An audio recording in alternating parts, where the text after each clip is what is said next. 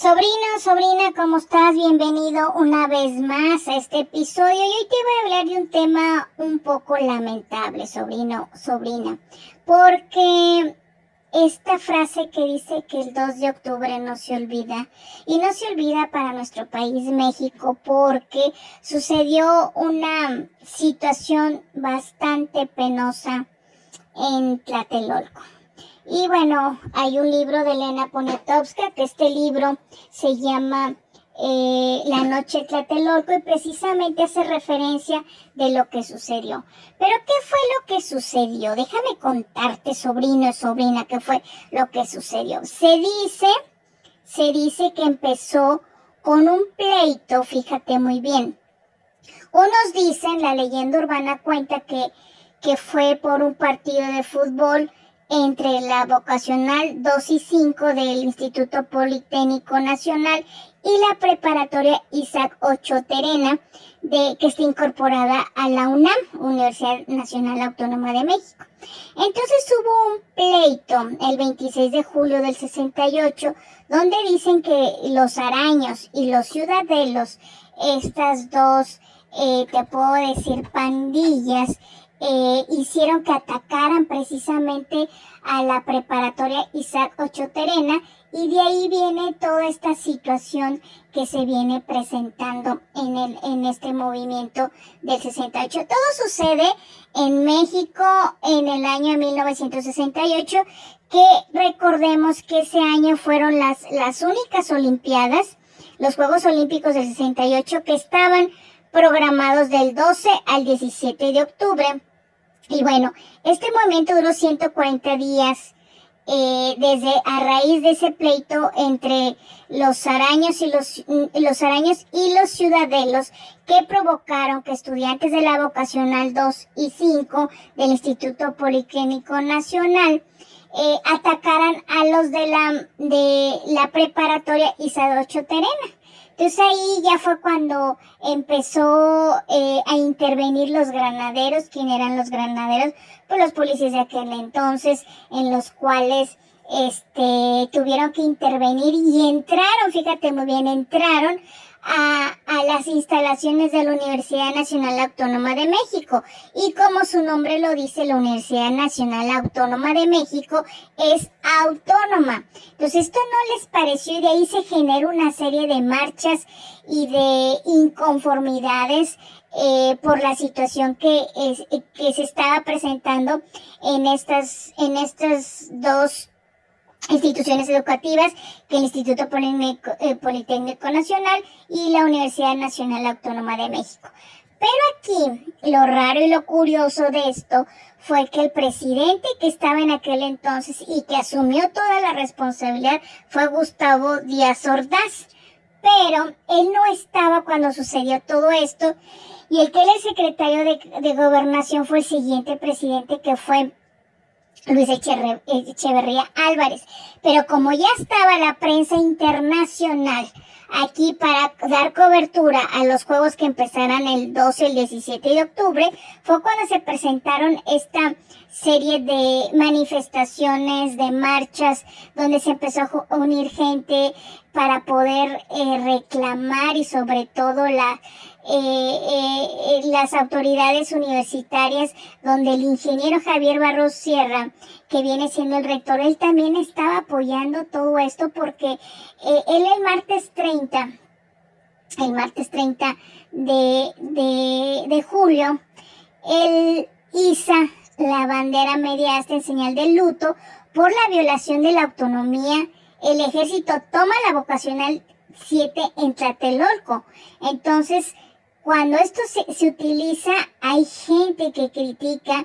que la poca capacidad de poder frenar esto, sobre todo los diputados al rector de este conflicto que se estaba eh, generando y que ellos estaban muy molestos por la intervención de los granaderos. Aquí la situación está que precisamente el 2 de octubre, que tiene una manifestación donde se va, donde se concentran precisamente en Tlatelolco, que nada más había una salida, pero déjame decirte que el domingo primero de septiembre el presidente de la República, Gustavo Díaz Ordaz, él rinde su cuarto informe de gobierno y aborda el problema estudiantil mencionando la intervención de manos no estudiantiles, visibles fuerzas internas y externas. Y después declara ahí mismo que defenderá los principios más caros que él arrastra las consecuencias. Entonces, ya se viene haciendo el problema más grande y precisamente al, seguir haciendo el viernes 13 de septiembre se realiza una manifestación de silencio en el Museo Nacional de Antropología e Historia al Zócalo, donde se calculan aproximadamente 250 mil personas que llegan a la Plaza de la Constitución. Y bueno, todo esto eh, ya estaba, como te había comentado, que estaba la prensa extranjera, ya estaban puestos los ojos en México. Y eh, déjame decirte que el lunes 23 de septiembre el rector Barros Sierra entrega su renuncia a la Junta del Gobierno de la Universidad Nacional Autónoma de México, declarando que es obvio que la autonomía ha sido violada por lo que respecta a los ataques, dice, es bien cierto que hasta hoy proceden de agentes menores sin autoridad moral, pero en México todos sabemos que dictados obedecen. La conclusión inescapable es que quienes no atienden el conflicto ni han logrado solucionarlo decidieron a toda costa señalar supuestos culpables de lo que pasa y entre ellos me han escogido a mí. Esto fue el lunes 23 de septiembre donde él presenta su renuncia y el sindicato de profesores de la UNAM declara si la Junta de Gobierno acepta la renuncia del rector, los 7.000 profesores también dimitarán en marzo. Total, esta situación se pone de gran tensión el martes 24 de septiembre con la, y continúa la actividad con brigadas estudiantiles, que se realiza un mitin en la Plaza de las Tres Culturas en la que aproximadamente asistieron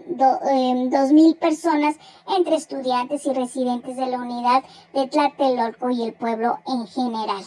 Pues bien, déjame decirte que el martes primero de octubre, las dos asambleas celebradas, una en la mañana y una en la tarde, en la explanada de la Rectoría de la Ciudad Universitaria,